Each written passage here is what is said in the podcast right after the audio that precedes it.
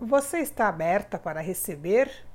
Como é a sua reação diante de um elogio ou presente? A abertura para receber está diretamente ligado quanto você se acha merecedora, seja de algo material ou mesmo das bênçãos da vida. Se não se considerar digna de algo, você mesma dará um jeito de sabotar o processo. Muitas vezes isso é tão inconsciente que nem percebemos que fomos nós os responsáveis pelo fracasso. Faça uma profunda reflexão sobre sua história e detecte qualquer indício de culpa, o maior obstáculo do merecimento. Aí perdoe-se e siga adiante.